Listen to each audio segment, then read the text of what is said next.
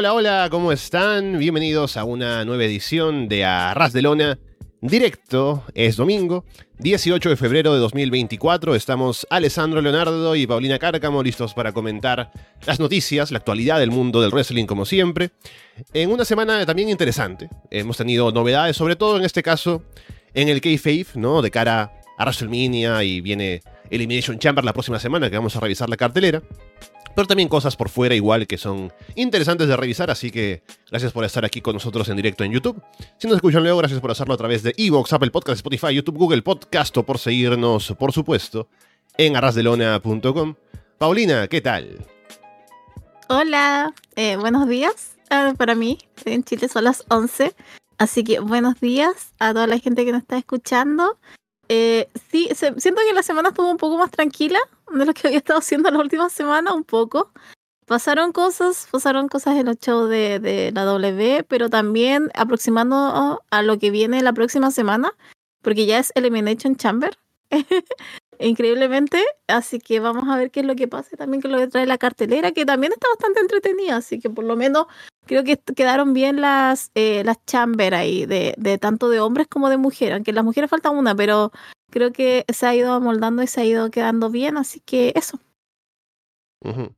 Vamos a entrar en eso en un momento. Primero, igualmente recordarles que estamos en directo, así que estamos siempre atentos a lo que la gente nos comenta aquí en el chat de YouTube, que veo que están Carlos, Felipe, ahora con nosotros desde temprano. Igualmente, si quieren hablar con nosotros en audio, tenemos el servidor de Discord abierto. Así que pueden entrar si no están ahí en el enlace que se encuentra en la descripción del video, también en arrasdelona.com, y entrar en, el audio, con, hablar con nosotros sobre lo que ustedes quieran. Igualmente, eh, también está la invitación a que puedan entrar al grupo de Telegram, donde compartimos bastantes cosas con la gente, eh, durante la semana, ¿no? También es una comunidad donde pueden participar, así que si no están ahí también están invitados a unirse. Pero bueno, entre lo que tenemos que conversar el día de hoy, podemos empezar con Elimination Chamber, ya que es como el eje de lo que ha hecho WWE en las últimas semanas y en camino sobre todo hacia WrestleMania. Así que tenemos, como ya decías, Paulina, la cartelera casi armada, con un par de combates en la Chamber y el, una participante que falta por determinar.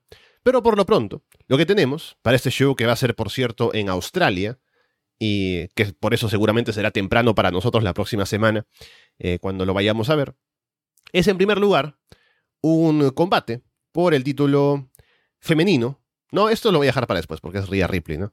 Pero vamos por el combate por el título de los de parejas de WWE, que va a estar Judgment Day, Finn Balor y Damian Priest contra le han puesto New Catch Republic, que supongo que es el nombre eh, oficial, no lo había escuchado antes. Pete Dunne y Tyler Bate, que además esto viene después de un torneo que tuvieron, una eliminatoria al menos en SmackDown, con ellos dos venciendo a otras parejas, y por otro lado DIY, que hablamos de la final que tuvieron la semana pasada, y por eso serán Pete Dunne y Tyler Bate quienes luchen contra Finn Balor y Damian Priest por el título en Australia. Sí, a ver, a mí, eh, o sea, retiene, obviamente, Finn Balor y eh, Damien Priest. Me impactaría mucho si fuera el resultado diferente. Así que claramente la victoria tiene que darle a ellos. Eh, siento que va a quedar muy bien. O sea, va a ser que hacer buena lucha. Tyler Bate ha estado haciendo, se ha estado viendo bien. Nada que decir de Pete Dunne.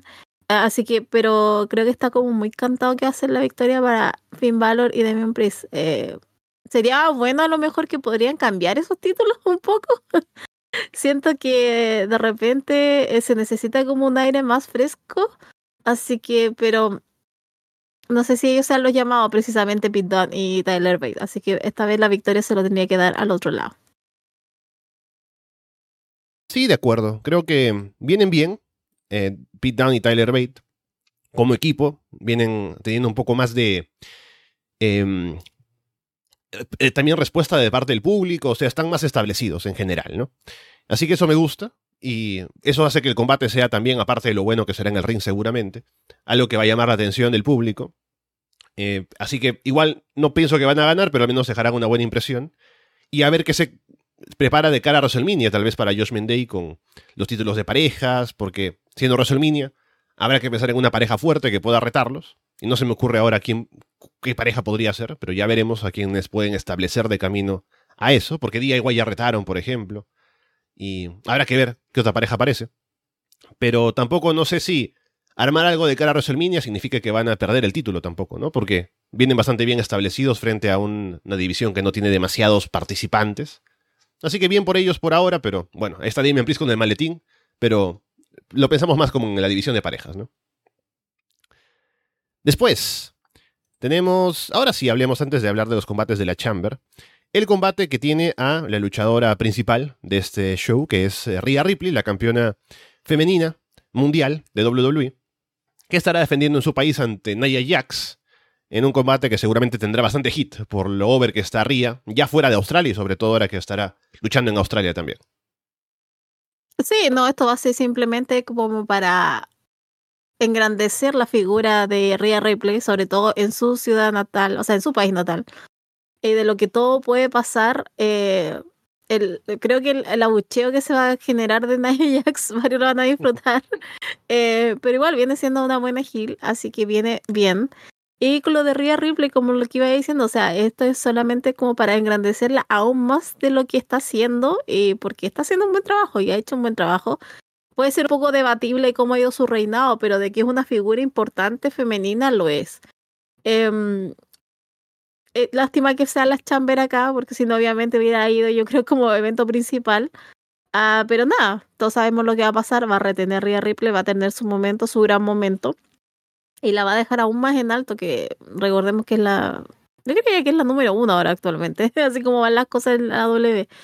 Así que nada, estoy expectante por eso, pero quiero, estoy más expectante por cómo la van a recibir, porque sabemos que va a ser algo potente, pero puede ser aún más potente. Entonces, eso es lo que me, me entusiasma de todo esto. Creo que el mal hype está por otro lado que la lucha en sí, así que, pero creo que también lo que pretenden. Sí, igual, a ver el combate qué tal estará, porque creo que ha venido haciendo un buen trabajo, Naya, como hemos estado diciendo en las últimas semanas y a ver en el ring que también pueden combinarse en los estilos de las dos, con Aya seguramente dominando, siendo la powerhouse, ¿no? Y Ria totalmente como babyface seguramente en su país.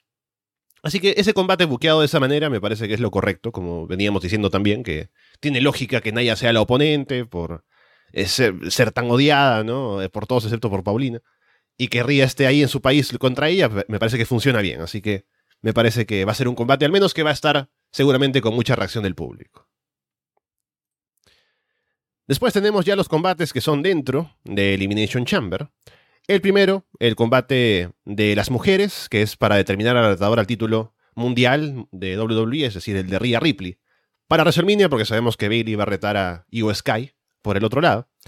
Las participantes hasta ahora son Becky Lynch, Bianca Belair, Liv Morgan, Tiffany Stratton, Naomi y faltará una por determinar que va a ser en el Raw de mañana, en una Battle Royale. Así que veremos quién es la última que se suma a las participantes. Sí, o sea, mm, creo que la última es. Eh, ay, ah, Jake Cargill. Creo que ella mm. iba a estar involucrada, creo que ella es la ganadora y se va a incorporar. No sé qué tanto serán los rumores, ¿cierto? Pero parece que ese es el caso. Pero siento que todo esto es un plano abierto, o sea, eh, eh, le van a dejar el camino abierto, ¿verdad? A Big Lynch. Porque ese es como eh, el combate que quieren realizar en WrestleMania. Los que vieron la conferencia de prensa van a saber que ese es el camino que habían también tomado, o por lo menos lo que se presentó ese día. Entonces, es obvio lo que quieren hacer. Me sorprendería que ganara otra persona. Por ejemplo, me sorprendería mucho que ganara Lynn Morgan. Eh, o la misma Jade Cargill, o, eh, o Naomi. De verdad que como serían cosas que me sorprenderían mucho, mucho más si ganara, no sé, Tiffany Stratton. Eh, te, juro que eso ya sería como más sorprendente. Creo que va a estar entretenida, va a estar buena, porque son chicas buenas. Son mujeres muy buenas en la lucha. Me gustaría ver a Jade Cargill porque ahora ya no va a tener como toda la secuencia de... Va a tener otras personas, pero a tener, va a tener otras luchadoras en, la las que ella va a tener que ponerse arriba. Eh, ¿Cómo lo va a lograr? no lo sé. Yo siempre he tenido un problema con la lucha de Jade Cargill. Eh, pero insisto, creo que esto es un camino eh, solamente para que vaya Becky Lynch eh, insisto, me sorprendería mucho que fuera otro, pero yo encuentro que va a ser una buena Chamber, eso sí. Pero ahora creo que hay que poner algunos focos en cómo se ve una Jay Cargill, una Tiffany Stratton, que mm, creo que nos vamos a ver un poco de Tiffany Stratton, pero eh, en los shows se la ha visto, ha estado en dos luchas en SmackDown y se la ha visto muy nerviosa. Eh, es algo que todavía noto de ella y está bien. Son dos luchas todavía, pero siento que se va a mantener. Entonces, yo, yo le diría a Stephen Stratton que más vale que despierte rapidito, porque em, o si no, después las quejas se van a empezar a hacer notar mucho más. Entonces, eh, está bien, debe estar nerviosa y todo, pero ya debería sacarse todo eso de los nervios, del el nerviosismo. Pero quería tratar eso porque creo que creo que está haciendo una, piedra, una piedra de tope como para que se pueda ver lo buena que, que, puede llegar a ser Tiffany Stratton. Así que nada, esperando lo que vaya a ser el chamber femenino la próxima semana, pero creo que después vamos a estar comentando la victoria de Becky Lynch. Sí, de acuerdo. Habíamos hablado de esto también con lo de la conferencia de prensa que hubo hace un tiempo atrás, con lo que hablamos la semana pasada, ¿no? Eh, con Cody, de Rock, que salía Ria encarándose con Becky Lynch, o sea, ya está un camino bastante claro que ese va a ser el combate. Ya se habían encontrado en Raw también un par de promos durante los últimos, las últimas semanas. Entonces está bastante claro que sería Becky quien gane la Chamber y vaya por Ria. Pero a ver qué tal el combate. Y creo que entre las participantes, la que ha tenido menos pantalla, obviamente porque acaba de venir de NXT, es Tiffany Stratton, así que puede ser una oportunidad también, como decías, para que luzca bastante bien. Es cierto que tal vez ha estado un poco eh, disminuida por el nerviosismo, tal vez como decías, pero ya un poco que se sienta más cómoda, seguramente ahora con la experiencia que va teniendo. Y aparte que tanto la empresa como los fans que han visto NXT saben lo talentosa que es, seguramente le tendrán un poco de paciencia y esperarán a que la chica pues esté un poco más preparada para estar en cosas importantes, pero igual es muy joven, ¿no? Y está agarrando experiencia desde ahora. Y a ver si la Chamber es una oportunidad como para que luzca y para que la gente que no la haya visto tanto se quede con una buena impresión de ella, ¿no? De que es alguien a tener en cuenta para de aquí a más adelante. Y a ver si finalmente Jade Cargill también, que va a estar en como el último puesto, que sería otra luchadora que ha tenido más pantalla, sí, porque ha estado en AEW. Y a ver qué tan buena impresión puede dejar aquí, en caso de que no gane, de qué manera le eliminarían, ¿no? Si quieren que tenga una derrota en su primera aparición oficial, aparte del Royal Rumble a ver si se arriesgan a ponerla o si quieren ponerla aquí o no, pensando que no va a ganar. Pero sería también una buena oportunidad para que ella tenga una buena presencia, una buena presentación y que se justifique que tal vez entre todas se unan para eliminarla o algo así, ¿no? O que se arme una rivalidad con Bianca Belair, como decíamos en el Rumble. Entonces es una chance también de armar algo con ella de cara tal vez a WrestleMania. Sí, pensándolo también, creo que han estado igual ah, tomando la idea de eh, Tiffany Strato con Liv Morgan. Creo que han estado esas interacciones que de repente han tenido, creo que a lo mejor igual pueden hacer algo por ahí y, ir el camino. Había olvidado a Bianca Belair, pero creo que también, creo que por ahí va el camino más con Jake Cargill que algo eh, en el main event. Así que no, pero sí, había olvidado a Bianca, sorry. pero también me pasa con Tiffany Stratton que creo que la quieren juntar con Liv Morgan. Acá Pablo en el chat dice que mm, apuesta por Naomi, eh, yo no, no he puesto, pero igual creo que Naomi va a tener una buena presentación, igual, porque creo que ha mejorado bastante en el tiempo que estuvo en TNA. Entonces, eh, que se le vea mejor también aquí como una luchadora un poco más eh, madura en la Chamber, también le va a venir bien de pronto para si quieren hacer algo con ella importante. No sé si para WrestleMania, pero para próximos shows, próximas rivalidades. Y el otro combate de Elimination Chamber es el combate en la Chamber masculino eh, que es para la oportunidad de retar al título mundial peso pesado que tiene ese Rollins. Tenemos a Drew McIntyre, Randy Orton, Bobby Lashley, LA Knight, Kevin Owens y Logan Paul. Uy, acá yo sí tengo como todo el hype, quedé como con todo el hype, eh, porque estábamos hablando con Andrés el día viernes acerca de SmackDown y de cómo estaban los las llaves como de Kevin Owens y oh, Logan Paul, porque yo creo que eso va a seguir en la Chamber. va a seguir ese combate, se van a eliminar a lo mejor entre los dos y después eso va a seguir en WrestleMania. Yo insisto, ese es como mi, mi punto de vista. Eh, aquí yo asumo que el camino es para Drew McIntyre. Así como lo vi con Becky Lynch en el de mujeres, encuentro que aquí está como todo dado para que vaya Drew McIntyre. Eh, me sorprendería que ganara alguien más, por ejemplo, el Knight me sorprendería, nada que decir de Logan Paul, más sorprendente sería. Eh, Ay, me está faltando gente. Bobby Lashley. También como que, no sé, además Bobby Lashley está todavía con este temita Carron Cross. Entonces puede ser que aparezca, no sé, algo se van a sacar ahí. Entonces siento que igual el camino está muy para, eh, el, eh, eh, para que gane Drew McIntyre. Y creo que es lo más correcto. Creo que hace rato que se merece una victoria ese hombre y en un lugar importante. Eh, pero insisto, creo que va a estar muy entretenido, pero es loco porque a mí me, me parece como entretenido, pero por todo el juego que puede hacer Logan Paul, por todo lo que pueda hacer dentro del combate, porque el hombre en esas instancias como que luce bastante. Y eh, Kevin Owens también. Así que nada, estoy como expectante a lo que pueda pasar, a lo que pueda suceder. Eh, pero aquí si me tengo que guiar, eh, si tengo que poner a alguien por encima y quién va a ser el ganador, eh, todo me dice Drew McIntyre. Si algo bueno de este Elimination Chamber es que a diferencia de otros años, creo que todos vienen bastante calientes, todos los luchadores que participan acá. La mayoría, ¿no? Porque tenemos a Randy Orton, que uno pues, se podría imaginar que viene y reta por el título. LA Knight también. Lashley tal vez un poco no, porque viene con lo de Carrion Cross, que le baja bastantes puntos. Pero tenemos a Drew McIntyre, obviamente. Y también Owens y Logan Paul, que están más en rivalidad el uno con el otro, pero igualmente son estrellas grandes. Así que es una Elimination Chamber con bastante star power y bastante interés alrededor. Se quedó fuera incluso AJ Styles, por ejemplo, que es otro que venía bastante bien. Así que me parece que está bien armada la Chamber. Es un combate que seguramente llamará bastante la atención. Y que tendrá bastante buena acción, seguramente también. Y me imagino que, igual que tú, será Drew quien salga como el retador, con toda la presencia que ha tenido en pantalla, las promos, la historia con Rollins. Así que tiene sentido que sea él.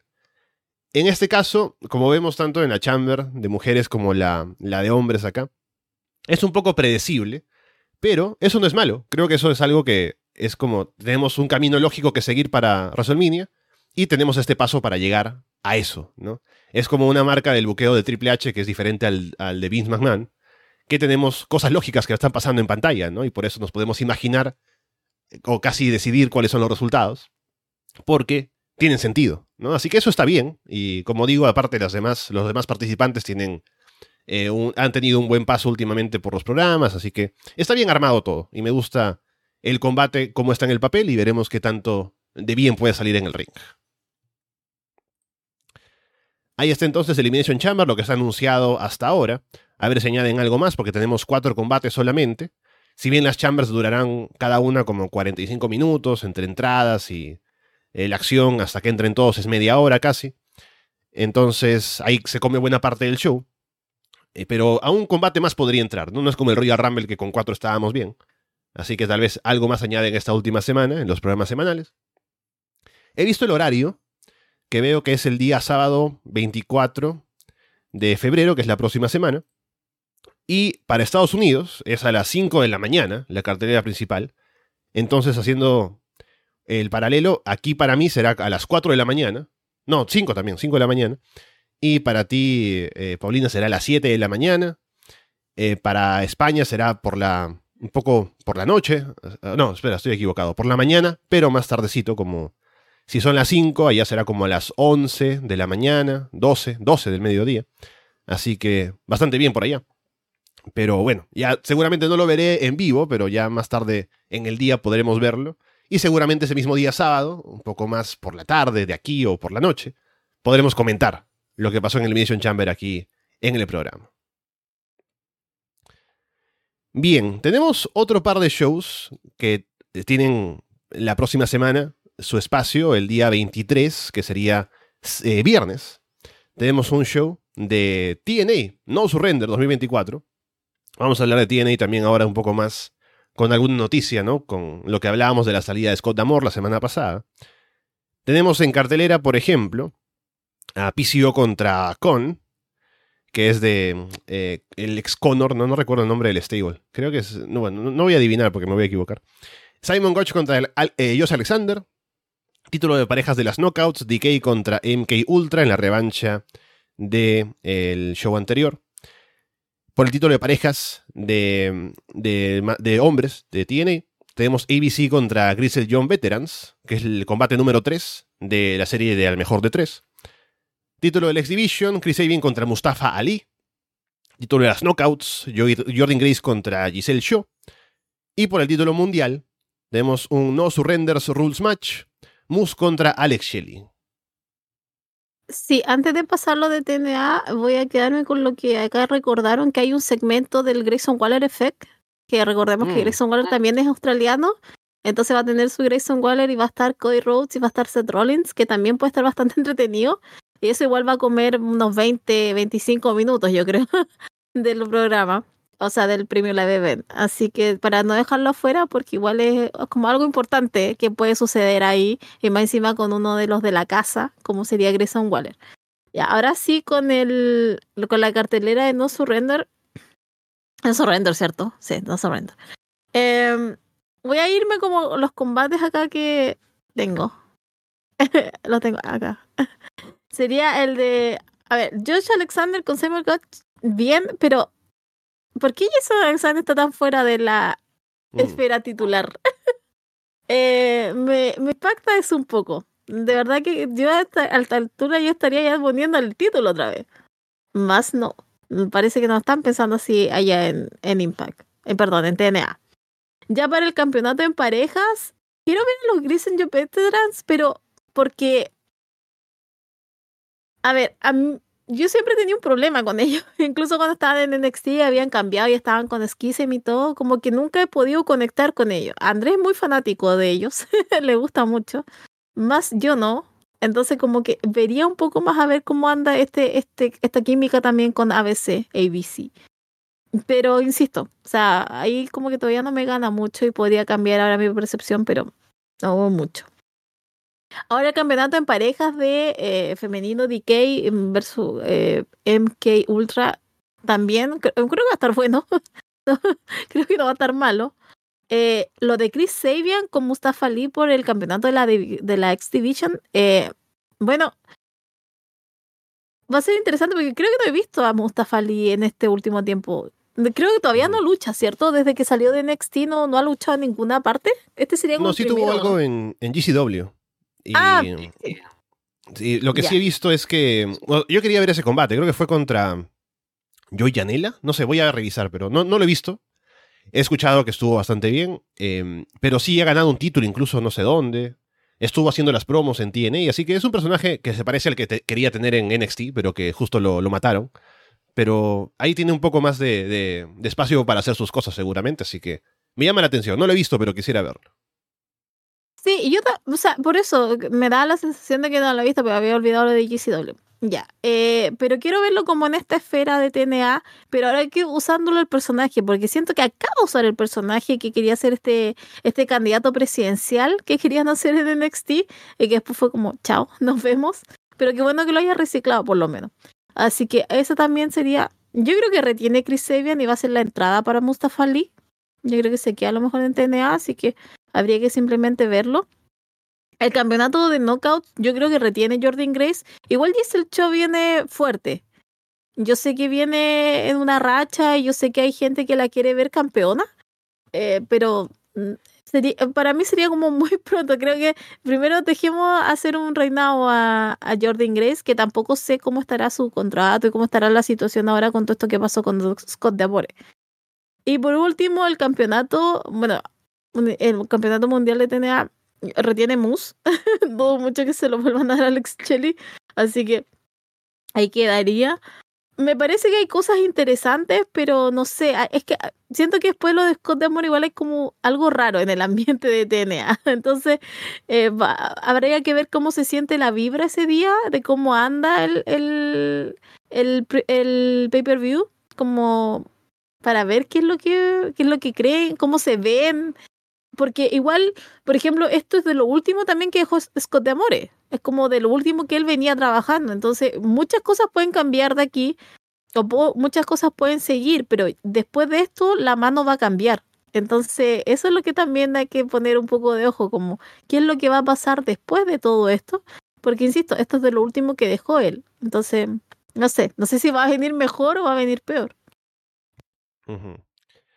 Sí, eh, acá viendo un poco lo que ha hecho Mustafa Ali en sus últimos combates, ha tenido combates contra Gringo Loco sobre todo, hay una triple amenaza con él y con Jack Carwill, en GCW con Gringo Loco, y el combate en el que ganó el título de Dreamwave fue el combate en el que venció a, en una, una Fatal Four a Hijo del Vikingo, Gringo Loco y Penta el Cero Miedo, o sea, vale la pena buscar ese combate, así que bien por Ali y a ver qué tan bien le puede ir ahora como personaje regular en TNA.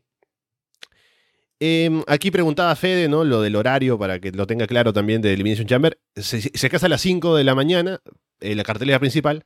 Allá será a las 7, igual que en Chile. Entonces, un poco más asequible ver el show a esa hora, ¿no? Yo voy a estar trabajando también temprano el sábado, así que lo veré más tardecito.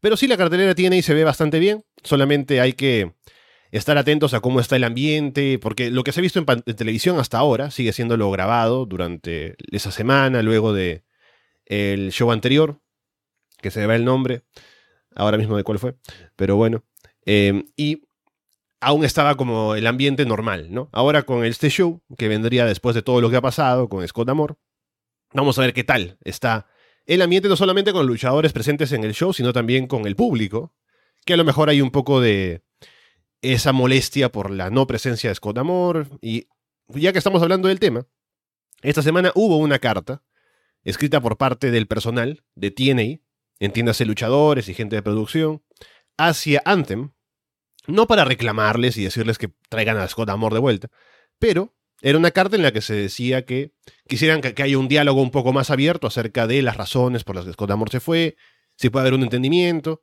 que también se quiere dejar claro que Scott Amor era una parte importante del funcionamiento de TNA, de la empresa, de, además que estuvo él a cargo en los años difíciles y que sacó la empresa adelante, entonces que se reconoce el trabajo de él y demás. Así que es un poco una apertura a un diálogo entre Anthem y la gente de TNA para a lo mejor, no sé si recuperar el, puesto de Scott Amor, pero que pueda él estar presente de alguna manera, tal vez, de ser posible, ¿no? Ha también tenido ha traído eso un poco de polémica porque no es una carta aparentemente que haya sido unánime por parte de todos los luchadores y personal, porque obviamente es muy difícil que todo el mundo se ponga de acuerdo en una causa así.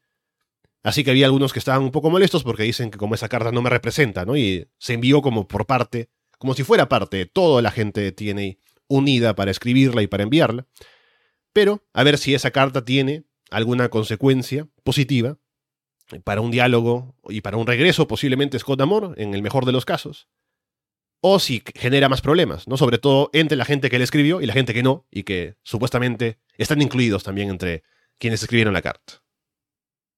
Es que, a ver, es, es, extraño, es lo que hablamos, es lo que hablamos la semana pasada, eh, Alessandro, o sea, si tú no tienes un puesto para Scott de Amore y queda votado, eh, ¿cómo no le haces un puesto al hombre si es tan importante y ha sido tan importante todos estos años?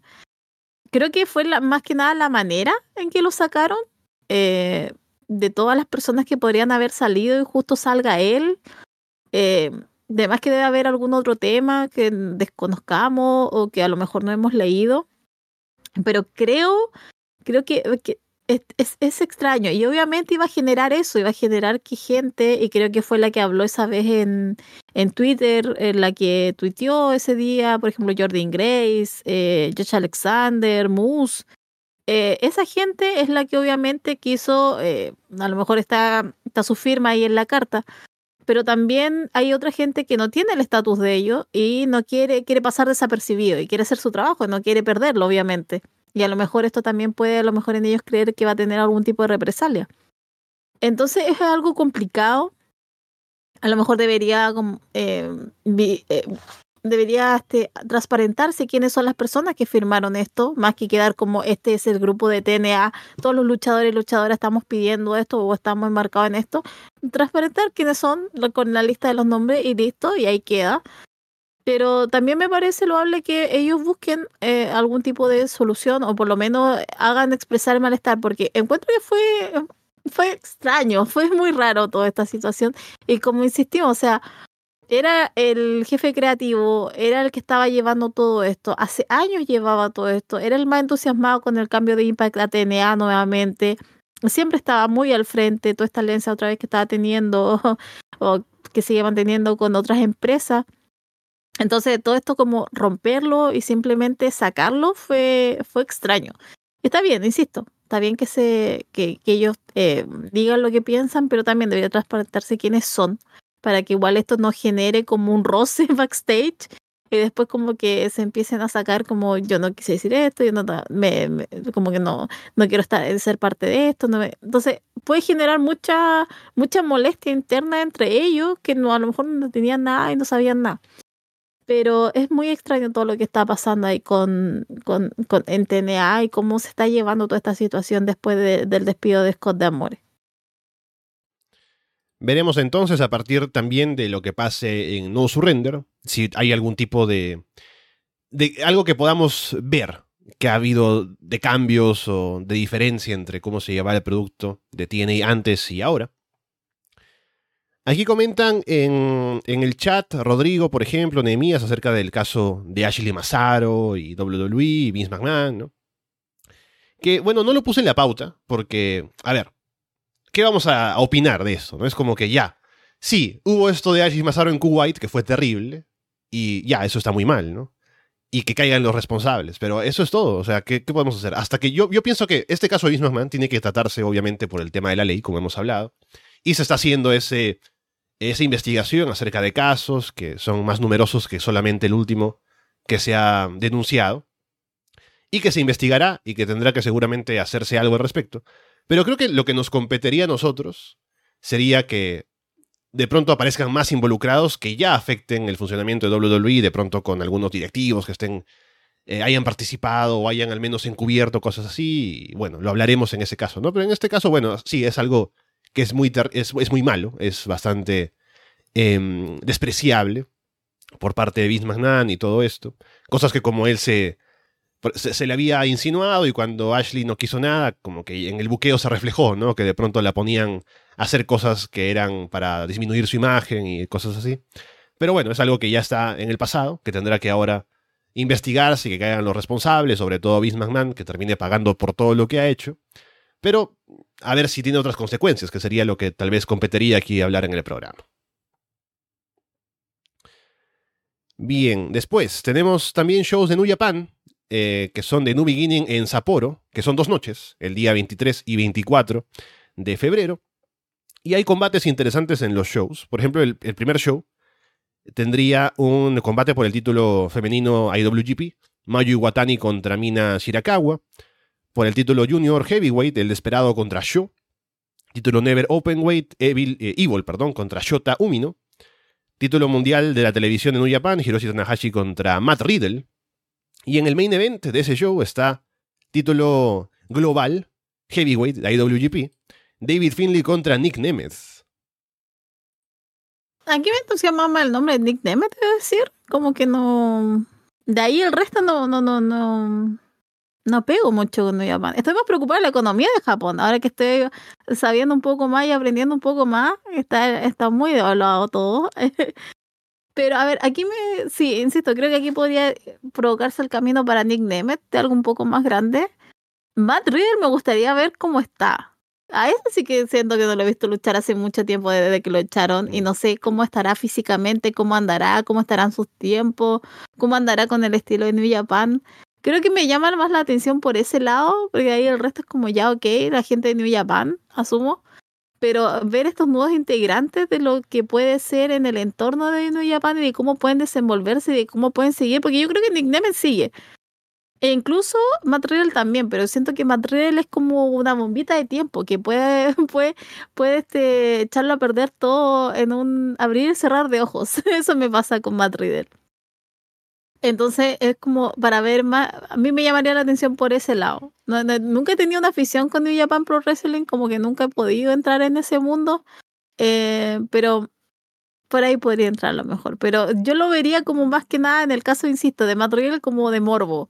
Y con Nick no, porque yo creo que él puede sacar algo un poco más ventajoso de todo esto, así que ahí podría ser otra la situación, pero eh, sí, por ahí estaría hablando yo de New Japan Pro Wrestling. Si yo vi los dos combates de Nick Nemeth contra los Rascals en TNA antes de que llegara lo de Scott Amor y le hiciera boicot a la empresa y no lo viera más. Pero sí vi a, Nemeth ahí luchando con ellos, con eh, primero eh, Zachary Wentz y luego con, con Trey Miguel.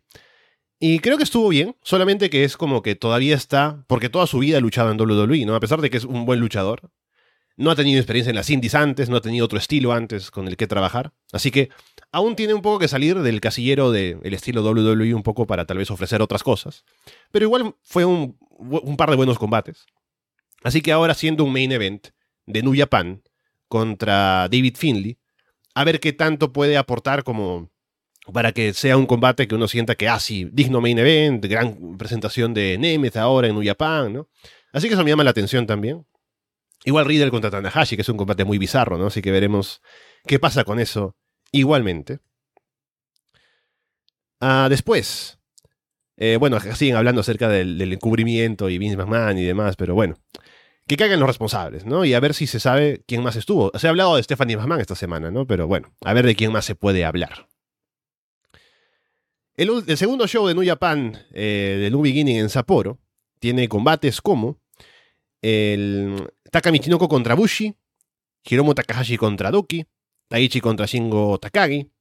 Hay un combate de cabellera contra cabellera de Yota Suji contra Yuya Uemura, que según he visto dicen que aquí perdemos todos, ¿no? Porque quien se vaya a pelar el cabello pierde una cabellera bastante bonita. Y el main event es por el título mundial peso pesado de WGP, Tetsuya Naito contra Sanada. I don't care. La cabellera versus cabellera. El cabellera de su cabellera es como lo último que lo único que me entusiasma. No, tengo idea cuáles son los cabellos que se están jugando, pero si dicen que son lindos, habrá que poner la atención. Pero de ahí el resto es como el estado natural en que estaba ahora la empresa, pero de ahí no, diría nada más. Eh, sorry, gente. Sé que va a llegar un comentario. Ya, ya lo intuyo, Alessandro. Ya, ya, lo, ya, lo, ya lo intuyo. pero I don't care. Pero también tienen que entender que no podemos ver todo, ¿no? Al final, ese no es nuestro trabajo. Si, nos, si tuviéramos un sueldo, eh, que obvio, es algo que he intentado por años y no he podido, eh, hablando de, de, wrestling aquí en Arras de Lona, eh, sería algo más factible que nos pongamos a ver shows y aquí tengamos un fin de semana con muchas noticias de diferentes lugares, ¿no? Pero, pero bueno, no es el caso, así que vemos lo que podemos y lo comentamos aquí. Sí, porque me quería dejar, paréntesis, eh, porque nos llegó un comentario la semana pasada, muy amable, gracias, porque muy educado, él no nos tiró así como, ah, que son, de repente llegan un poco más pesados, pero nos dijo que le gustaría que habláramos de otro show. Mira, a mí igual me encantaría hablar de otro show, me encantaría hablar de GCW, de, de todas las otras empresas que hay, porque hay miles. ya, pero ¿qué es lo que pasa? Que tampoco, o sea, no tenemos tiempo, al menos yo lo por mí no tengo tiempo. Y si puedo hablar más de la E, eh, o de AEW, o incluso en, su, en su tiempo pude hablar un poco más de Impact, eh, es porque son cosas que yo miro, miro por gusto propio, ¿ya? Entonces me sale mucho más fácil estar opinando de lo que uno ve claramente de la W, de AEW y de otras empresas que yo consumo. Pero no podemos abarcar como todo el universo de lucha o incluso de las más conocidas, porque siento que uno al tiempo no nos da, eh, porque tenemos una vida aparte. Así que, pero ese sería en el caso, pero que sepan, tratamos de meternos un poco más y aparte hay una gran variedad de programas, o sea, tiene ahí donde se hablan de otro, de otras compañías, deberían escuchar los otros programas, no solamente quedarse con el directo, porque hay toda una gama de programas en Arras de Lona en donde se hablan de otro, de otras empresas que están más, más andar. Entonces, es eso, quería como simplemente decir eso. Tenemos una vida aparte ya. Solamente nos enfocamos en este caso de las cosas que yo miro por eh, gusto propio. Sí, acá me alegra que le hayan aclarado a Paulo que Naito no pone la cabellera en juego, ¿no? Porque eso sí sería una tragedia, pero sí, es el combate de Yuya Uemura contra Yota Shuyi. Bien, antes de seguir con otras noticias, podemos meternos a lo que ha pasado en los semanales, con sobre todo el camino hacia el main event de, de ¿no? Porque salieron Cody Rhodes y Seth Rollins hablar en Raw y básicamente establecer una alianza entre ellos contra Roman Reigns y The Rock, ¿no? Ya un poco armando lo que sería un combate seguramente de parejas la primera noche, una cosa así. También hubo una promoción que se puso un, un anuncio, un video como hype, que se puso para un comercial del Super Bowl, en el que estaban Cody y Rollins como encarados con Roman y The Rock, así que es un poco ese el camino al que estamos apuntando en WrestleMania.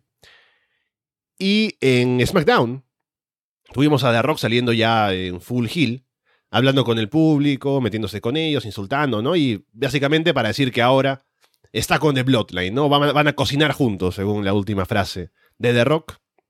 Entonces, a ver cómo es que terminamos de establecer esto y se anuncia finalmente lo que estamos imaginando que sería el combate de parejas la primera noche. La segunda ya para tal vez el Rollins contra Drew, si es que va a ganar la Chamber, y Cody contra Roman. Pero a ver qué pasa con todo eso, ¿no? Porque Em, ya hubo este, con este segmento de The Rock en SmackDown, cuando levantan los dedos, eh, The Rock levanta como la pistola, ¿no? Es como que él está en la, en la Bang Bang Scissor Gang, ¿no? Pero no, es de, Bloodline y ya hay gente especulando que, ah, The Rock es un agente encubierto, ¿no? Que de pronto va a traicionar a Roman Reigns porque no está directamente en The Bloodline, ¿no? No sé si sea tan profundo esto. A lo mejor luego, igualmente como hicieron con el main event, se corrija de alguna manera para que haya un Roman contra The Rock en algún momento en el futuro. Pero por ahora, creo que ese es el camino, ¿no? El combate de parejas de Cody y Rollins contra The Rock y Roman Reigns en, en la primera noche, seguramente, de WrestleMania qué pereza. No, de verdad, ¿sabes qué? Mira, lo de Rollins con Cody no me gustó nada el día lunes. Eh, yo sé que ese es el camino que quieren hacer, pero ah, no sé, me, eh, basta de los samoanos. De verdad que ya me tienen hasta acá, porque podrían tener otro main event el día sábado. ¿Por qué tendría que estar metido nuevamente Roman en la roca? Stop. Eso es uno. Segundo, no entendí también lo de Rollins, o sea, como que ahora es aliado de Cody, ya no quiere que luche contra él, sino que ahora quiere ser su aliado, quiere... Es tan raro todo lo que está pasando con Seth Rollins, te juro que no logro entender toda esa situación. Y lo que pasó el día viernes, eh, tampoco lo entendí, pero siento que lo entendí al final porque siento que la Roca va a traicionar a Roman. como que, como que al final el héroe de toda esta situación va a terminar siendo la roca, ayudando a Cody a que gane y termine su historia. ¿Sabes qué es eso lo que me parece más loco de toda esta situación? Te juro que me da, me está dando alergia, me está picando todo mi cuerpo ahora. Porque, claro, o sea, siento que hay una parte en donde es como, ya, ok, lo presenta Roman, aparece la roca, hace esa promo, que aparte ni hablemos de lo disminuido que se ve Roman Reigns cuando está la roca en el ring porque de verdad se ve cualquier cosa. No, no tiene Star Power, no tiene, no, no, no tiene nada eh, al lado de lo que hace la roca. Entonces llega a este punto en donde están los dos, eh, la roca hace su promo y después hacia el final eh, llega y le dice como, sí, ahora es parte de The Bloodline, lo, lo, que la Bloodline es cooking. queda así y me da la impresión, y creo, casi en un 99% que va a llegar el día de WrestleMania. Va a estar todo bien el, primer día, el sábado. Lo más probable es que gane Rollins con Cody. Pero para el segundo día, cuando sea el combate de Roman y Cody, lo más probable el que el que esté ahí, el que haga el, el, el que se vuelva un héroe nacional, va a ser La Roca ayudando a Cody Rhodes y traicionando a Roman Reigns y terminando su, eh, su reinado. Lo cual te juro que me parecería loquísimo, pero siento que por ahí va la mano. Siento que es muy. Porque toda esta situación es como muy. Muy extraña, no sé, no, no me makes no sense todavía. Y esto de que esté recordando que era un gran combate, amigos, los dos se pueden, no se pueden el trasero ya. O sea, la roca ya queda muriendo y Roman tiene que tener como media hora de un, de un monólogo para que recién atine, no sé, a pegar algo. Entonces, no sé, de verdad que no, no me movía nada toda esta situación. Y después ya cuando vamos llegando al final, como que voy entendiendo un poco.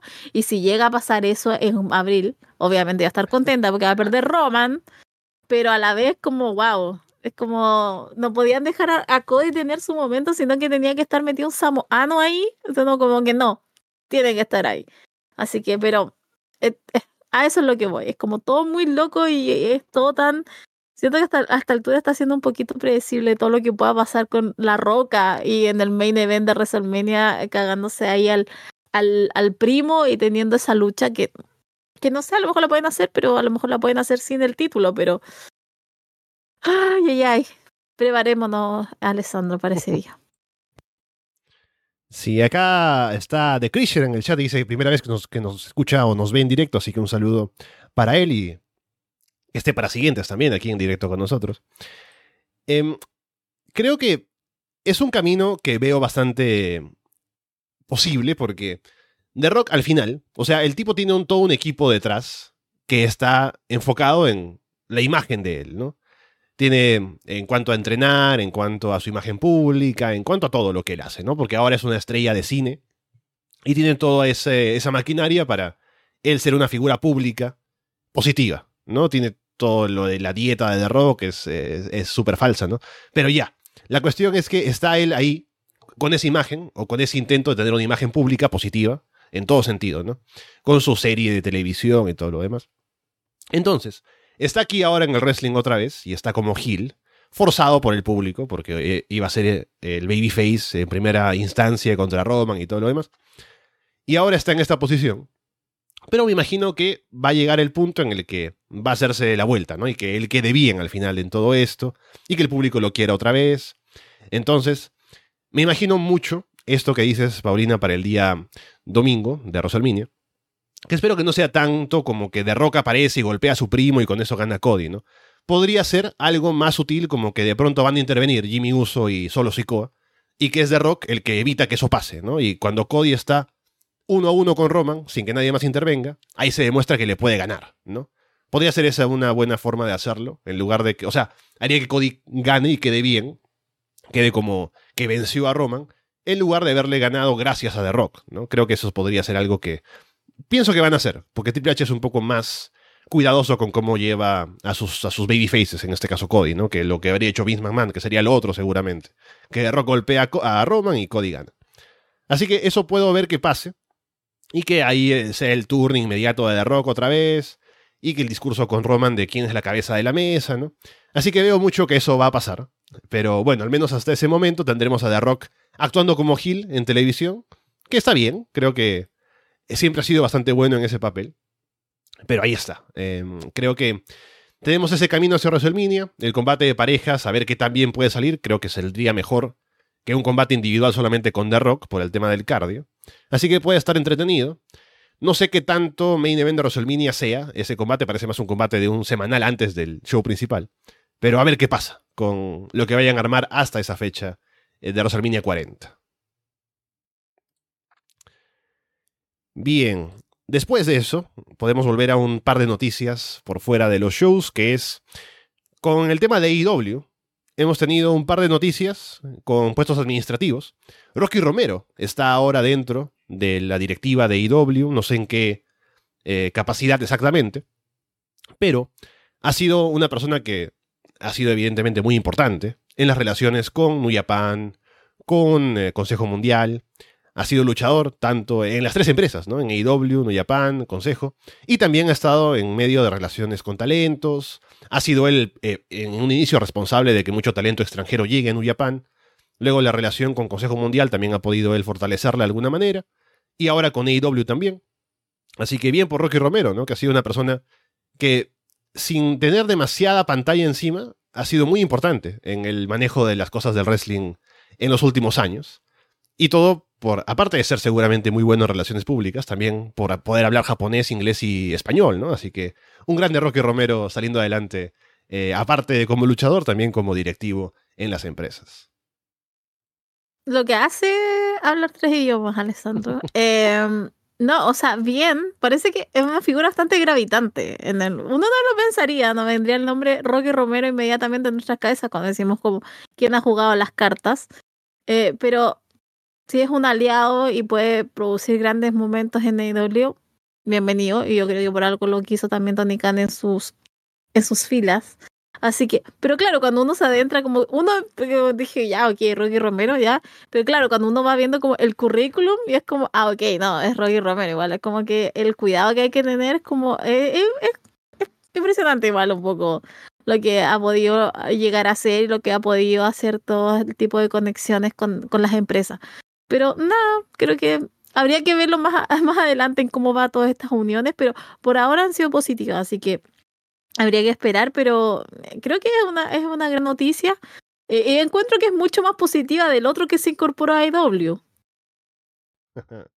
El otro fue Cutie Marshall, que regresó a IW, que siendo eh, justo con él, ha tenido una presencia positiva en AEW como directivo, porque ha estado él también en contacto con mucha gente en la empresa, escuchaba de mucha gente, en, por ejemplo, en entrevistas y demás, y del propio QT, que él siempre ha estado como atento a su teléfono cuando han querido comunicarse con alguien de la directiva, ¿no? A diferencia de otros luchadores o otras personas dentro de los altos cargos de IW, que a lo mejor están ocupados y demás, pero QT es el que está siempre atento, ¿no? tanto que su esposa un poco está preocupada de que le pone más atención a su trabajo que a ella. Pero él está ahí, ¿no? Y es alguien que ha tenido buenas relaciones con los demás luchadores en la empresa, que es alguien respetado, que se sabe que es un trabajador que está ahí atento a lo que necesiten los luchadores, ¿no? Así que su salida inicialmente incluso era algo que se veía de manera negativa, ¿no? Como que está cambiando el ambiente en AEW en backstage y que de pronto viene más gente ex WWE que los originales de AEW. Así que yo veo con buenos ojos que vuelva QT, porque según lo que yo entiendo y sé, ha hecho un buen trabajo cuando estuvo ahí.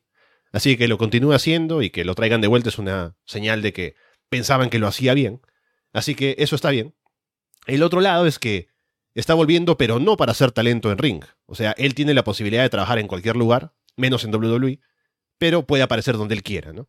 Así que también eso está interesante, ¿no? O sea, lo traen no para ser luchador, sino solamente para ser directivo, y tiene la posibilidad de, a pesar de eso, trabajar en otras empresas. Así que creo que QT ha llegado también a una posición en la cual tiene también una reputación buena en backstage y una reputación de ser un tipo que puede cumplir cuando lo ponen en el ring a hacer cosas, ¿no? Como lo hizo en AAA, eh, siendo un buen heel, también en otros lugares, así que bien por él y a ver dónde lo podemos ver después. Sí, a mí, yo cuando leí la noticia dije como volvió como un perrito con su colita entre las dos piernas, como que volvió como así muy eh, cabeza gacha, porque aparte, mira, Cutie Marshall no se fue tranquilo, o sea, no es como que llegó, terminó su contrato y se fue, sino que como que hizo declaraciones, como que la empresa se estaba yendo por otra parte, que él no compartía. Entonces fue como muy, muy de la nada, aparte de toda esa percepción. Yo creo lo mismo de Rodrigo, yo creo que Cody no lo pudo meter en la W y por eso es como que después vio su manera de volver a IW. Yo de verdad soy de esa misma idea. Eh, lo importante es que lo logró, pero lo logró a medias y es simplemente con un contrato como directivo que igual creo que los años que él estuvo estuvo bastante bien y lo pudo hacer.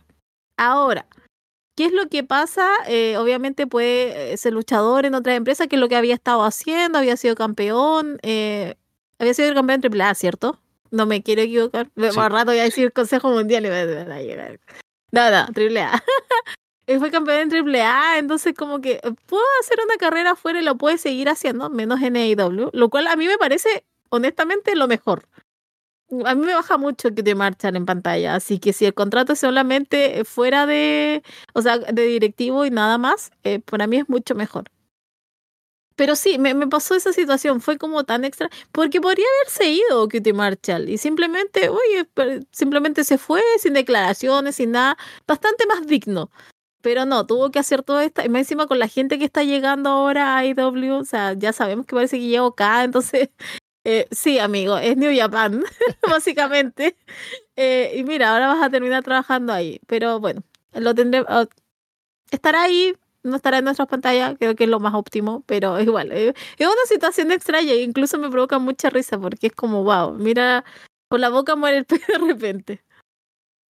13 de marzo, Big Business IW sale Mercedes Monet, Okada y, y Cutie Marshall, ¿no? De regreso en la empresa. Después, eh, ha habido esta semana reportes un poco eh, no tan acertados del señor Dave Meltzer, ¿no? Parece que, a ver, primero vamos a hablar de lo que dijo. Dijo en un Viejo momento, gaga. Ese hombre está gaga, está loquito. No, no entiendo cómo... Eh, Así que nomás, pero eso quería, solo quería aportar eso, viejo caga. Yo creo que ha perdido contactos de los que le informaban antes en, en todo lugar, ¿no? Primero dijo eh, de, en TNA que el que estaba a cargo del equipo creativo era Tommy Dreamer, y luego el propio Dreamer salió a decir que no, eso no era cierto. Y después dijo que había un problema con el buqueo dentro de AEW, de gente de AAA y Consejo Mundial, de que el Consejo había puesto la, la, la, condición de que si va a haber luchadores de Consejo no puede estar en el mismo show algún luchador de AAA y qué sé yo, y que había un poco más de preferencia ahora por Consejo que por AAA, que era una falta de respeto, qué sé yo. Eh, pero eso es totalmente eh, fácilmente falseable, ¿no? Porque en shows de Consejo Mundial han salido Penta, o, con, con, gente de Consejo Mundial, ha salido a luchar Penta, ha salido a luchar Commander, por ejemplo. Y según han hecho un poco el contraste entre declaraciones y demás, se puede deducir fácilmente que en el, el contacto que le dijo esta información a, a Meltzer era eh, Conan, ¿no? Porque Conan, obviamente siendo el booker de AAA, está molesto de que el Consejo Mundial tenga presencia ahí, no AAA, como preferencia, ¿no? Y por eso un poco había salido esa información, pero luego de parte de IW dijeron que no, no era el caso, no hay ninguna condición para esto, que se puede trabajar fácilmente y siendo siempre respetuosos de no poner en, rivalidades juntas y cosas así a gente de consejo y de AAA. Entonces, han sido reportes algo eh, no acertados de parte de Meltzer. Y como digo, pienso que es porque se ha perdido, han perdido contactos dentro de la empresa. ¿no? En WWE también, por ejemplo, hay cosas que eh, ha, estado diciendo y que no ha sido acertado, ¿no? Hay gente que, por ejemplo, Jericho, sé que debe ser un contacto bastante claro de Meltzer siempre, ¿no? Y como ya no está en WWE, tiene cosas que se dicen de IW, pero no todas, ¿no? Eh, por el otro lado. Y ahora hay gente, por ejemplo, como Sean Ross, que seguramente tiene más contactos dentro de otras empresas. Y por eso es un reporte un poco más confiable por ese lado que por el lado de Meltzer, ¿no? Pero bueno, ya los años caen encima también para el bueno de Dave. Está loquito, o sea, insisto, es un viejo caga, como que hace rato. Aparte, una de las razones que yo nunca pude escuchar su podcast, o sea, hubo un tiempo que lo escuchaba un poco más, pero creo que era por Brian Álvarez porque sabe hilar las ideas. En cambio, con Mercer no puede, porque se da mil vueltas, siempre está en un contacto como... Ah, ah, eh, eh, ya, eh, entonces es aburrido escucharlo. Entonces eso es lo que pasaba con Mercer en su tiempo. y después ya a medida que iba pasando, ya uno va conociendo y, como todo lo que ha estado diciendo y ha hecho, y cada vez es peor, queda, queda peor la figura de Meltzer. Yo no mm. sé si tanto le cuesta no decir las cosas como por lo menos eh, en algún sentido, ¿sabes qué? Eh, mira, eh, o restarse de dar informaciones que yo creo que él sabe que son falsas, como que las tira nomás, y como hay cosas que hacen sentido, obviamente, el consejo tiene mala relación, entonces por eso es que no va a aguantar que otra figura de otra, y pa, y le hacen lo contrario. Entonces como que también él se está apostando mucho a, a decir cosas o, simplemente a mentir, porque yo siento que son mentiras, entonces como de tirarlas, a ver si ya, si esto queda. Entonces, yo igual, porque decía, se le fueron sus fuentes, decía, pero ¿quiénes son sus fuentes en EW? ¿O quiénes eran las fuentes en EW? Queda como muy colgada en ese aspecto. Pero siento que es un viejo gaga, siento que hace muchos años que no es lo que es, creo que en parte se lo ha comido un poco el personaje y eh, creo que quiere todavía posicionarse como una figura de información en las luchas cuando ya no lo es y hay otras personas que se han posicionado incluso yo creo que más arriba del Mercer. Eso no quiere decir, es un, hay una historia detrás de Mercer que es muy buena y obviamente hay material pero que es esencial y que ha hecho él, pero últimamente ha estado haciendo trizas un poco ese esa figura o esa, o esa historia que teníamos de él porque ha estado haciendo este tipo de cosas que al final lo único que hace es que nos burlemos. es que nos burlemos de él y de lo que eventualmente puede hacer un trabajo serio de parte de él. Pero mm, sí, no, ha sido lamentable lo de Melzer, eh, pero mm, nada, igual es chistoso, da risa, no entretiene. Porque es como dice algo y ah, inmediatamente las empresas se aseguran de desmentirlo. Entonces ha sido, ha sido gracioso igual.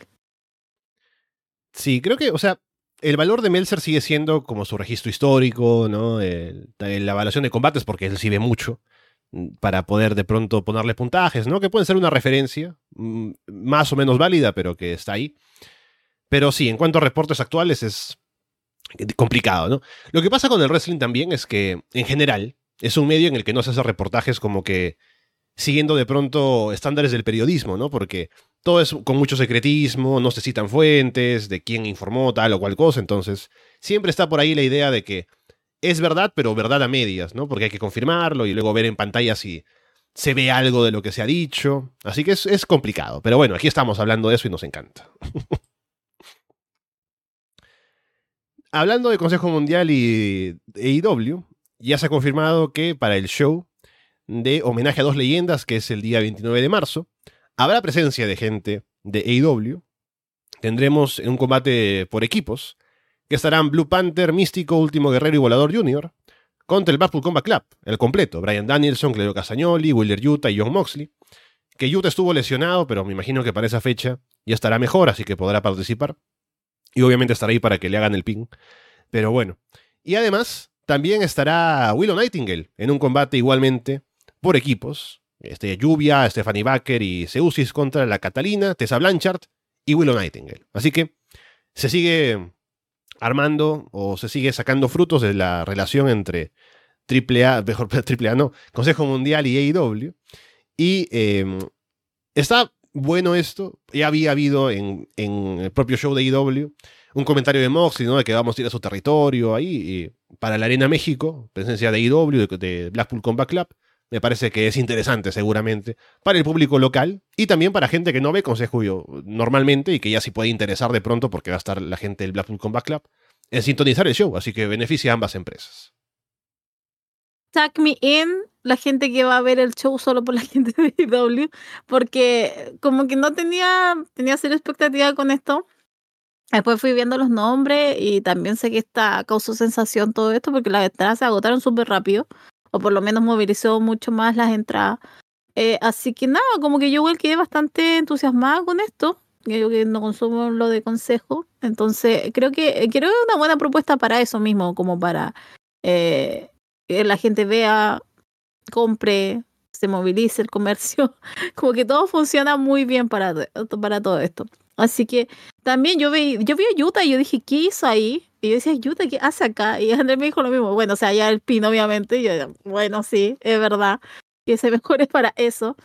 Eh, pero nada, encuentro que va a estar entretenido. Me gusta también todo, lo que van a hacer las mujeres. Eh, así que nada, como que prendió muy rápido toda esta situación de lo que pasó con Consejo y esta unión que está teniendo con AEW. Así que, pero nada más que aplausos para esto. Bien, luego también, ya entrando ahora a los shows semanales de Raw y SmackDown. Hablar, aparte de lo que hemos comentado, que fue lo principal, con Cody, con The Rock y todo esto, hubo en Raw un Sami Zayn contra Shinsuke Nakamura, que termina ganando Nakamura por intervención de Drew y que luego salen a ayudar a, a Sami, ¿no? Eh, eh, Cody salió. Bueno, eh, igual la cuestión es que ahora Nakamura está en realidad aparentemente con Sami, que la semana pasada había estado hablando acerca de tener una oportunidad de pronto nuevamente de elevarse, así como Elimination Chamber del año pasado. Y ahora Nakamura es el que sale a decirle que, ah, tú de pronto no vas a ya has estado como con el, amor del público, pero igualmente no vas a llegar más arriba y qué sé yo. Así que me parece que está interesante. Nakamura ha tenido buenas actuaciones desde que hizo el turn y estuvo en rivalidad con Cody. Así que es un camino que estaría bastante bien, de Sami contra Nakamura, tal vez en el largo plazo. Aunque no sé cuál es el destino de todo esto. Pero que Sami está haciendo cosas importantes en el show me parece positivo. A mí también, estuvo, estuvo bueno, estuvo entretenido por lo menos. Eh, también porque no recordemos que hace una semana Nakamura iba a estar con Koi otra vez. Entonces, cualquier cambio que hubo con eso eh, fue para mejor. Eh, creo que también, no sé a cuánto más quieren llevar esta rivalidad. Eh, porque sé, de, sé que hay gente que está viendo a Sammy con Drew y Seth Rollins que honestamente a mí no me gusta nada esa idea. A mí déjenme a Drew y, Seth Rollins solo. lo siento, Sammy, usted tendrá un espacio el próximo año, pero o incluso después lo que va de lo que va del año eh, pero mm, a mí también, o sea, como que me gusta este, este, este, este enfrentamiento entre, entre Nagamura y, y Sami Zayn. Creo que anda, creo que va a andar muy bien. Así que nada, estoy como expectante a lo que pueda pasar, porque insisto, a mí sepárenme a Sami de toda esa escena titular. Creo que no lo necesito ahora. Y está bien, tiene el cariño del público, pero tampoco encuentro que es tan potente como para llevarlo hacia allá. Así que ahora en lo que a mí me concierne, esto me está gustando. También hablando de Elimination Chamber, y el año pasado, y el pasado en general, ya se cumplen 10 años de Arras de Lona con Elimination Chamber, ¿no? Así que eh, solamente para dejar ese dato, para que un poco vaya cayendo en la conciencia de todos quienes nos escuchan y quienes hacemos el programa, de que han pasado 10 años, habrá un programa seguramente eh, de celebración de aniversario. Va a ser si todo sale bien, en dos semanas, o sea, pasado Elimination Chamber, primer fin de semana de, de marzo, que armemos algo. Así que hay un tiempo todavía para coordinar todo, pero ese es un poco el plan para el aniversario, tal vez posiblemente arras de corazón. Así que vamos a conversarlo y sacaremos el anuncio para que lo sepan. Pero sí, 10 años de arras de lona. Bien, ¿qué más pasó en Raw? Tuvimos a Josh Mendey atacando a Artruth y Artruth ya dándose cuenta por fin de que no lo quieren y que nunca estuvo en Judgment Day. Pero salieron DIY a ayudar a Artruth. Luego Artruth los, eh, les agradeció, ¿no? Eh, confundiéndolos con DX. Eh, decía como que Shawn Michaels es Johnny Gargano y Triple H es Tommaso Ciampa. Pero sí, hay un poco ya Artruth saliendo de la dinámica de Josh Day, que también tuvo algo de consecuencias en el combate de Kevin Owens contra Dominic Mysterio, ¿no? Que ya se ve que Artruth está un poco metiéndose con ellos en lugar de pensar que realmente es parte de Josh Day. Y em, a ver qué más sale de todo esto, ¿no? Porque decíamos que Artruth tiene el apoyo del público, pero no es como una persona o un personaje, un luchador tan eh, creíble como para ir contra Damian Priest, no sé, en un uno contra uno y que sea un combate grande, pero a ver qué pasa con todo esto. O sea, no, yo creo que va a ir con JD McDonald. Yo creo que ese es como el techo de toda esta situación. A mí también, o sea, encuentro que igual lo quemaron como muy rápido. Me hubiera preferido un poco más de esta historia. O por lo menos Arthur en esta dinámica con The Judgment Day, porque iba bien, iba entretenido. Por lo menos me entretengo cuando él aparece y están, está el grupo. Entonces, haber hecho este cambio, no sé, a mí me... No sé, yo lo hubiera, por lo menos lo hubiera eh, retrasado un poco más. Hubiera dejado que, que siguieran las tensiones o que por lo menos Arturo siguiera con este delirio de que es parte. Pero siento que romperlo ahora es, me, me sí, debo decir que me, no sé, no me mueve mucho, no, no. Esperaba un poquito más, pero pero insisto, creo que aquí sería con JD McDonald's. O sea, no, no creo que sería con, con nadie más de ese grupo. Después también tuvimos el video de Andrade, que se presenta ahí hablando en inglés, em, de que es el real latino ahora, ¿no? Y que ya tiene su camino bastante claro. Así que bueno, tenemos a Andrade con toda el... Porque no recuerdo, creo que antes de irse a WWE no tenía toda esta apariencia de los trajes y los lentes oscuros. A lo mejor sí, pero me estoy, me estoy olvidando. Pero tiene toda esta apariencia más parecida a como era su presentación en AEW, hablando acerca de venir ahora a, apoderarse básicamente de la empresa, de las posiciones importantes en el show, y a ver qué tan bien lo puede hacer, ¿no? Porque, a ver, en AEW tuvo buenas presentaciones, grandes combates y demás, pero nunca como que destacó más allá de, de solamente eso, ¿no? Su presencia más importante habrá sido en el Continental Classic, pero en, en WWE ya fue antes campeón de los Estados Unidos y demás, campeón de NXT. Así que a ver qué tanto enfoque le ponen, sobre todo por quién es su, esposa. Pero a ver qué pasa con Andrade ahora en WWE. ¿Cuánto le damos a Andrade en este spotlight? Yo le doy tres meses, nada más. Y de ahí se va, de a poquito va a ir retrocediendo y no lo vamos a ver tanto. A mí también, o sea, a mí me pareció esto muy AEW porque no, Andrade no tenía, o sea, sí estaba con los trajes, pero nunca de esta manera tan eh, visual, o sea, como usándolo dentro de su personaje. Entonces, eh, yo vi esto y dije, ah, ya esto es como sacado de la otra empresa, eh, haciendo todo este, esto, este, este como encuentro y que va a estar ahí por los grandes. No, o sea, no va a pasar. a lo más que podría optar sería por el norteamericano, por ahí Estados Unidos pero no lo vería en algo más allá. Aunque dependería de quién después tenga los títulos. O sea, si lo sigue teniendo Roman, olvidémonos de Andrade campeón o de otra persona, eh, sería como muy extraño. Pero yo le doy tres meses, insisto. Eh, de ahí olvidaremos nuevamente que existe Andrade en la empresa. No sé a qué volverá, no sé qué es lo que hará. Pero sí, yo diría que. Mm, no, no, de verdad que a mí me parece increíble como no debía haberse ido Andrade, pero es lo que quería y es lo que deseaba, pero sí, siento que va a ser este lo mismo que pasó cuando se fue. Después va a terminar frustrado, va a terminar tuiteando. ya sabemos cuál es el modo operandi de, Andrade, pero me pasa eh, eso con él, como que no, de verdad que no lo veo de aquí a tres meses un poco más con todo este spotlight que está teniendo y de esta figura tan importante que es Andrade. Acá CROG dice que tres meses y se acaba el push. Andrade también que Andrade la cagó al irse, eh, Andrés dice que eh, al irse de IW, que según se reportó en su momento, que no sé qué tan cierto sea esto, por lo que hemos hablado antes también, y no sé si tendremos más detalles acerca de lo que pasó en algún momento, pero él estaba con toda la intención de renovar con AEW, aparentemente, pero luego de lo que pasó en el último pay-per-view en el que participó, con el combate con Miro y demás, algo pasó, que de pronto Andrade dijo que no quería quedarse más, ¿no? estaban con toda la intención de seguir con él, de hacer alguna cosa con él más adelante en la empresa. Tenían básicamente asegurado que iba a mantenerse trabajando con ellos, pero de pronto no renovó y se fue. Así que algo pasó ahí. No sabemos qué exactamente, pero bueno, a ver si es eso tan cierto como lo que se dice o si Andrade ya tenía intención de irse a WWE eh, ya de, pensada de antes. Pero a ver qué pasa con él ahora, presente en el show. Em, también acá veo comentarios de la gente que dice, por ejemplo, que eh, escucha Ras de Lona desde el primer episodio casi. Eh, sí, Nehemías desde el primero, ¿no? Y se mantuvo increíblemente, escuchándonos hasta ahora. También Geocraft desde Autoridad contra el equipo Cine en 2014, que ni me acuerdo cómo fue, así que sería algo para revisar también.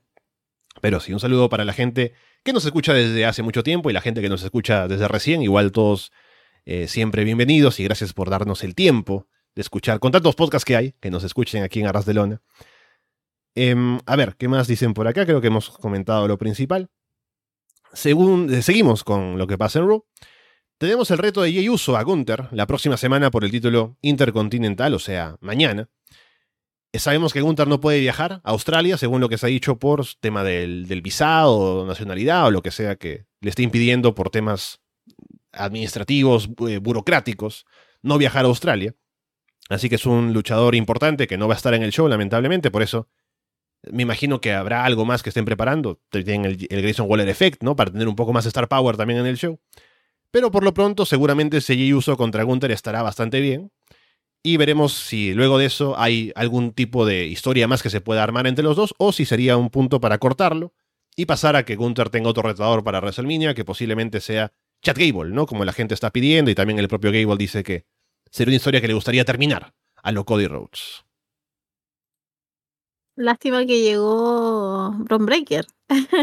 Hablaremos mm. después.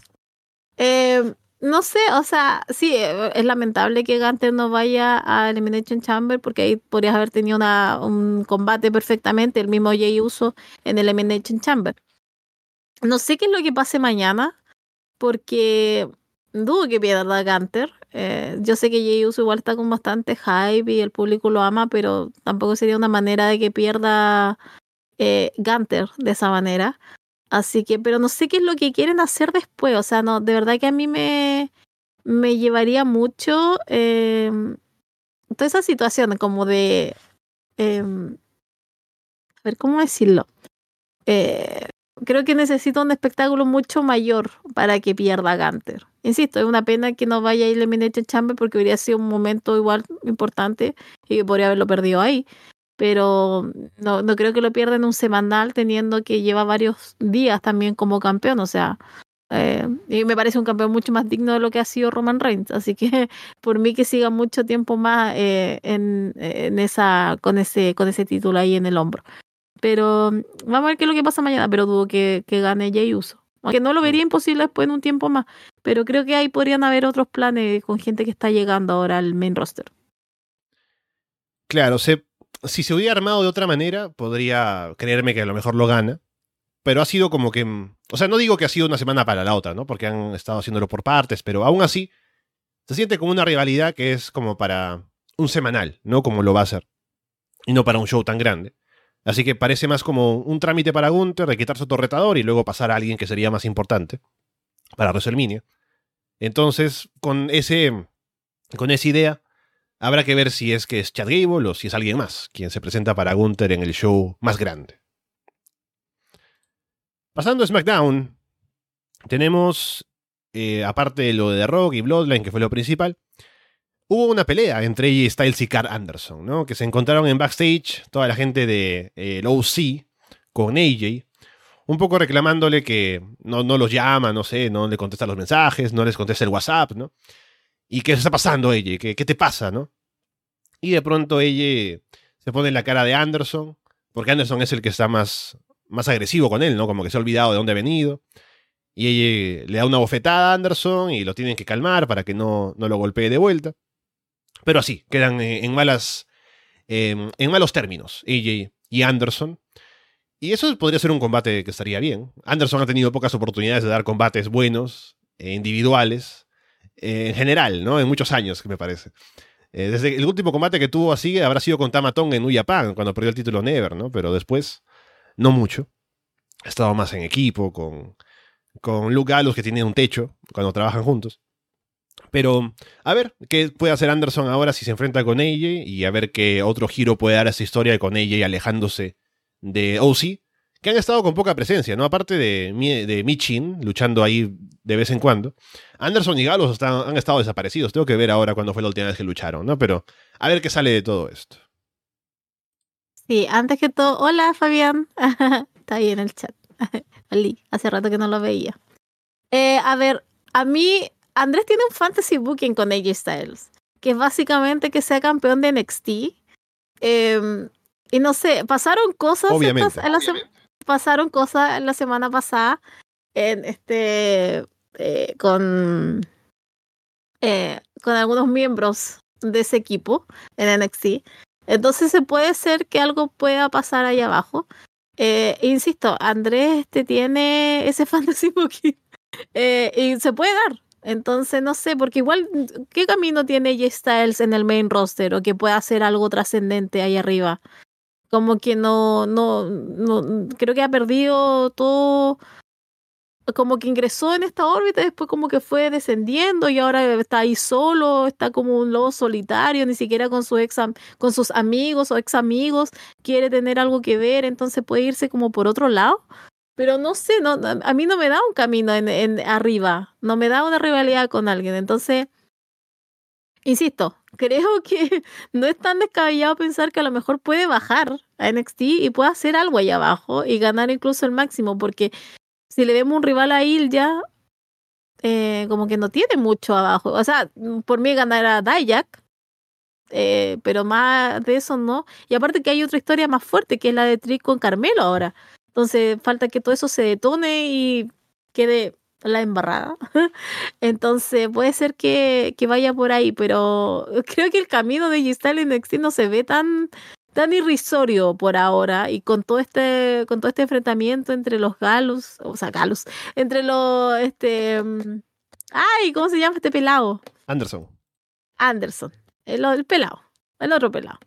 Eh, con Anderson, entonces, pero insisto, vamos a ver qué es lo que pasa de aquí con ella Style, que creo que me entusiasma ese camino. Ajá, y justamente ahora que pregunta David en el chat sobre qué va a pasar con LA Knight, aprovechando lo over que está seguramente y todo esto. Ya hubo una intervención de LA Knight para hacer que AJ pierda el combate contra Drew McIntyre eh, para la clasificación Elimination Chamber. Así que podrían armar tal vez un LA Knight contra AJ Styles para WrestleMania. Si quieren tener. Porque LA tiene que estar presente de alguna manera, ¿no? Con lo over que está, se querrán aprovechar su presencia para que esté en el show. Y con toda la promoción que han hecho con él ahora, Slim Jim y todo lo demás, tiene que de alguna manera meterse al show. Así que un combate con AJ podría ser. No sé si con OC involucrados de alguna manera, pero ese podría ser un camino. Y sí, bueno, ahora que ella está como metido más en el personaje de Hill y yendo como eh, solitario, ¿no? A, ver qué tanto puede hacer ahora por ese camino, un poco recordándome cuando lo fue también en TNA, que fue muy, muy gracioso, pero a ver cómo lo hacen ahora en WWE. Ahora sí, lo que, quería, lo que querías tú hablar, eh, Paulina, es que Braun Breaker firmó oficialmente con SmackDown salió ahí junto con Nick Aldis y firmó el contrato ahí en el escenario, en, la rampa. Así que va a estar ahora como luchador oficialmente en SmackDown. Y lo curioso, como ya hablábamos contigo hace un par de semanas, Paulina, es que lo hace justo en la semana en la que ganó el título de parejas con Baron Corbin en NXT, ¿no? O sea, ¿por qué?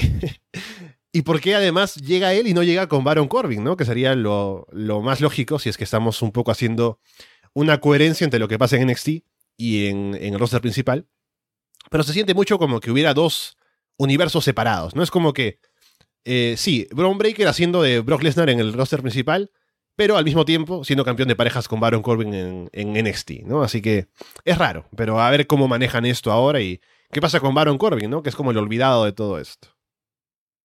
A ver, sí, ayer lo hablamos con Andrés. Eh, básicamente, si escuchan el extracto, es como eh, no te lo tomes tan en serio, Paulina, lo que me dijo ayer Andrés. Pero yo sí me lo tomo en serio, porque maldita sea, porque a mí me pasa eso, que es como, son dos universos, está NXT y está el main roster, porque la presentación que hacen a Brown Breaker es agente libre, no es campeón de nada al parecer, y eh, llega solo. Está todo bien, mira, excelente idea si es que querían hacer eso con Bron Breaker, porque para mí es como que lo están, lo están haciendo parecer una gran estrella porque creo que quieren algo de él, creo que quieren que gane algo en la proximidad. Entonces lo presentan como esta gran estrella, pero me parece que si lo van a hacer de esa manera, entonces ¿por qué ganó los campeonatos en pareja en NXT? ¿O es que John Michael está haciendo su propia guerra de poder y al hombre no lo quiere soltar, que claramente no lo quiere hacer? Pero eso crea como una, eso crea una guerra, porque, insisto, presentan a Bron Breaker como este gran, este, este luchador eh, solo, solitario, em, que va a llegar a ser una amenaza al main roster, pero por otro lado está con un compañero en NXT y está siendo de campeón en pareja y no es nombrado, no es acknowledged para nada. entonces, quedo como en esa. Yo veo los dos programas, o sea, yo no veo solo SmackDown, yo veo NXT también. Entonces, quedo como eso. ¿Qué, es lo que tengo que hacer? Tengo que emocionarme con la partida de Bron Breaker en el main roster, pero a la vez no tengo que emocionarme por su, por su victoria en, en pareja. Entonces, no sé cómo lo van a llevar todo eso.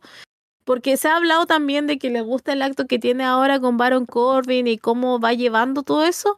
Pero a la vez siento que no lo quieren involucrar con Baron Corbin arriba. Como que quieren que sea el camino solitario.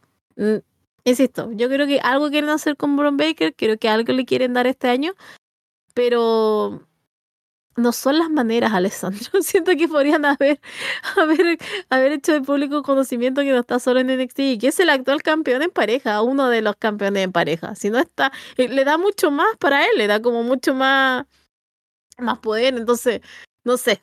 Fue, fue todo extraño toda esta semana. Bien por Bron Breaker que haya firmado con SmackDown, pero a la vez, ¿qué pasa con él en, en NXT? Sí, es muy extraño y escuchándolos a ustedes, porque eh, claramente no veo NXT, pero viendo todo el paso que ha hecho a él con Baron Corbin y su proceso de hacerse compañeros y ganar el título, ha sido un trabajo bastante sostenido en el tiempo, que ha sido poco a poco y ha llegado a este punto en el que son campeones.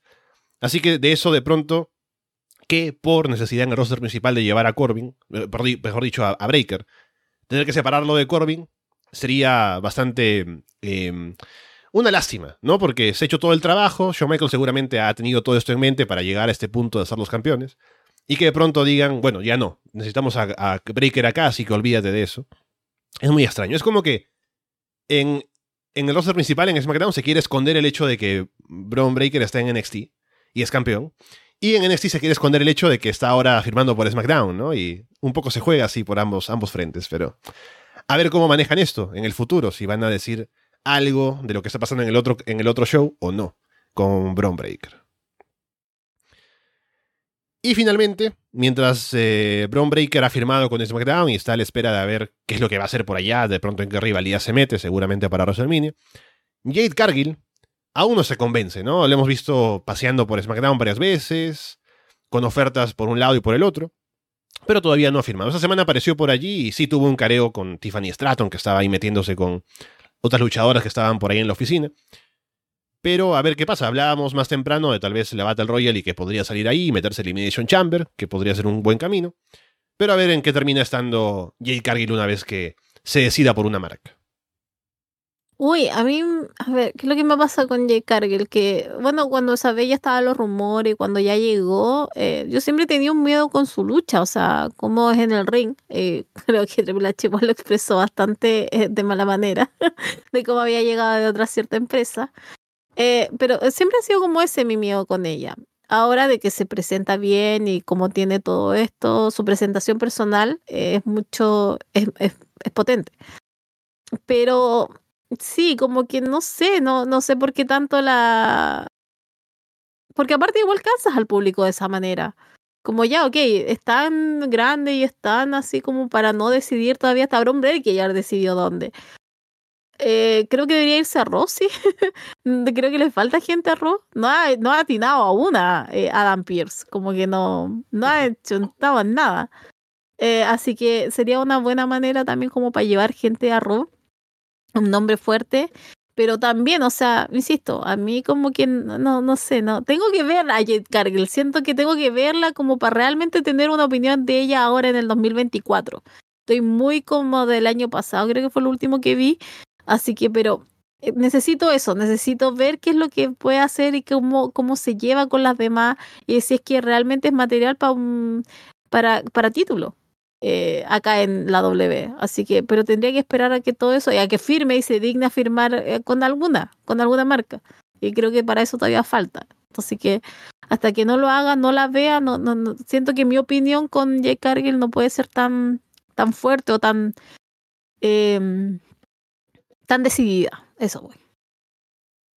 Sí, tuvo una buena presentación en el Royal Rumble, pero son otras circunstancias que tener un combate individual, una presentación más centrada en ella. Así que a lo mejor, sí, pasando a la Battle Royale, que sería un escenario parecido, en Elimination Chamber tiene el espacio como para mostrarse más, podremos estar un poco más convencidos de que está ya a un nivel como para enfrentarse a luchadoras importantes, ¿no? Con todo el hype que trae detrás. Pero veremos. Igual, es joven, eh, relativamente, así que tiene todavía el espacio y el trabajo en el Performance Center lo sigue haciendo para mejorar precisamente en ese aspecto, que es el que le falta más, porque todo lo demás lo tiene. Y cuando la veamos en el ring podemos ver si dio sus frutos, ¿no? Toda la preparación y el tiempo que se tomaron para no ponerla directamente en pantalla, sino para prepararla y que esté lista una vez que la pongan regularmente en el show. Y antes de cerrar, para no quedarnos con la duda de cuándo fue la última vez que luchó Car Anderson eh, en el ring, tengo que estuvo en house shows, el último en el que estuvo fue en diciembre, el 29, pero para verlo en televisión, el último fue un combate individual con Jimmy Uso, el 29 de septiembre, que fue de dos minutos. Luego, antes de eso, un combate contra los Street Profits, haciendo equipo con Anders, con, con Gallows, el 18 de octubre, que fue de tres minutos. Así que el último combate que valió la pena ver, que no fue ni de dos ni de tres minutos, fue el día 4 de octubre, que fue con los Brawling Brutes, que duró unos ocho minutos, ¿no? Así que eh, Anderson ha estado un poco, no trabajando desde diciembre, así que a ver cómo le va ahora si va a tener un combate con AJ Styles.